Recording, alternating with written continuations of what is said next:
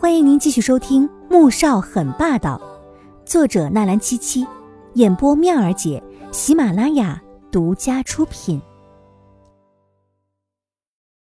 第五百四十八集，黄天雪也是和沈玉欢聊过之后才发现，两个人竟然有这么多相似的爱好，顿时很快就聊到一起去了，甚至有种怎么样也说不尽的感觉，这是他从来都没有过的。以前班上的那些同学都因为他的身份总是有一些疏远或者是惧怕的，现在碰到一个主动和他结交的同学，又有同样的兴趣爱好，最重要的是，不知道为什么，哥哥越是不准他和沈一欢交朋友，他就越是要这么做。当然，这话他是打死也不会说出来的。黄天觉眉头又蹙了蹙，决定还是采取简单粗暴的方式。我不管你们是不是真的有共同的兴趣爱好，总之，你以后必须离他远一点，听到没有？黄天雪瞪大眼睛看着哥哥，最后气呼呼的吼道：“我没有听到，我也不想听。总之，我要和他交朋友。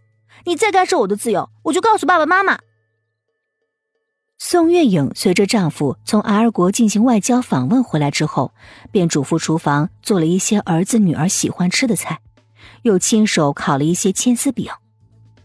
看了看时间，这个点儿正好他们该回来了，便端着热乎乎的千丝饼出了厨房。刚一出来，就看到女儿背着书包，气呼呼的冲进来：“妈妈，哥哥欺负我！”黄天雪看到母亲，眼泪顷刻间滚落下来，嘴里委屈嚷嚷的同时，已经扑到宋月影的怀里。宋月影紧紧端着盘子，就怕会烫到她。看着怀里的小姑娘哭得很伤心，顿时心疼极了。阿雪，乖，别哭了啊，快点告诉妈妈，哥哥怎么欺负你了。黄天雪吸了吸鼻子，泪眼汪汪的，开始委屈的控诉起黄天觉各种令人发指的行径。哥哥他干涉我交朋友，说要带我去吃火锅，结果还不让我吃饱。宋月影听完，顿时不厚道的笑了：“妈妈，你还笑？我是说正经的。你也说我长大了，应该有自己的隐私和主见。可是我干什么，哥哥都要干涉我。我不听话，他就威胁我，他太过分了。”黄天雪急得直跺脚。黄天觉从外面进来，就听到小东西一连串的指控，脸色黑得更加难看了。妈。你别听这小混蛋胡说，他那交的什么朋友啊？一看就别有企图。宋月影心里一突，儿子毕竟比女儿大了十岁，看人的目光一直很准。他既然这么说，肯定是有问题的。你胡说，你才别有企图呢！为什么你要把所有的人都看得那么坏？我们还是小孩子，能有什么企图？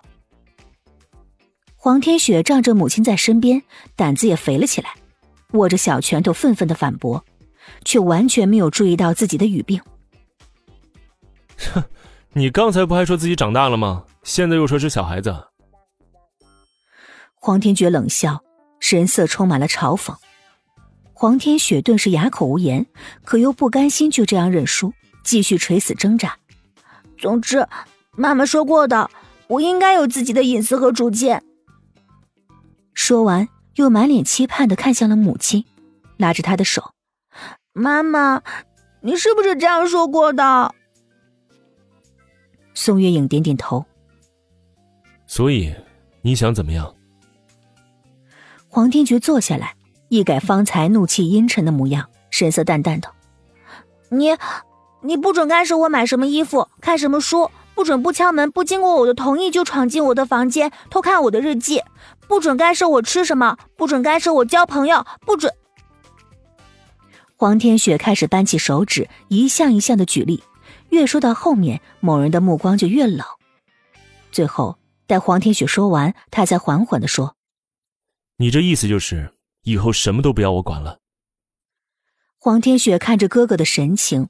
好像只要他说是，以后就真的都什么不管了似的，心里莫名的一慌。可想到自己好不容易才争取来的自主权，怎么能够轻易就认输？于是硬着头皮点了点头。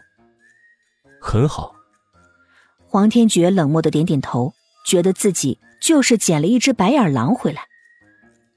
黄天雪眨巴着大眼睛，心里更慌了。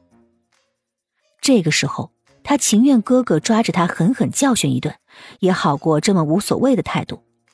可是他知道自己要是认错，那就等于是前功尽弃了。宋月影在旁边看着这一幕，暗暗叹了口气。小姑娘现在正是叛逆期，而她和丈夫平时三天两头的出国访问，或者是参加各项活动，平时真正能够待在总统府的时间少之又少，所以管教女儿的任务便落在了儿子的身上。只是他怎么也没想到，女儿对儿子的管教如此排斥，看来还是平时对孩子关心的太少。想到这儿，他不禁更加的内疚了。本集播讲完毕，感谢您的收听，记得点赞订阅哦。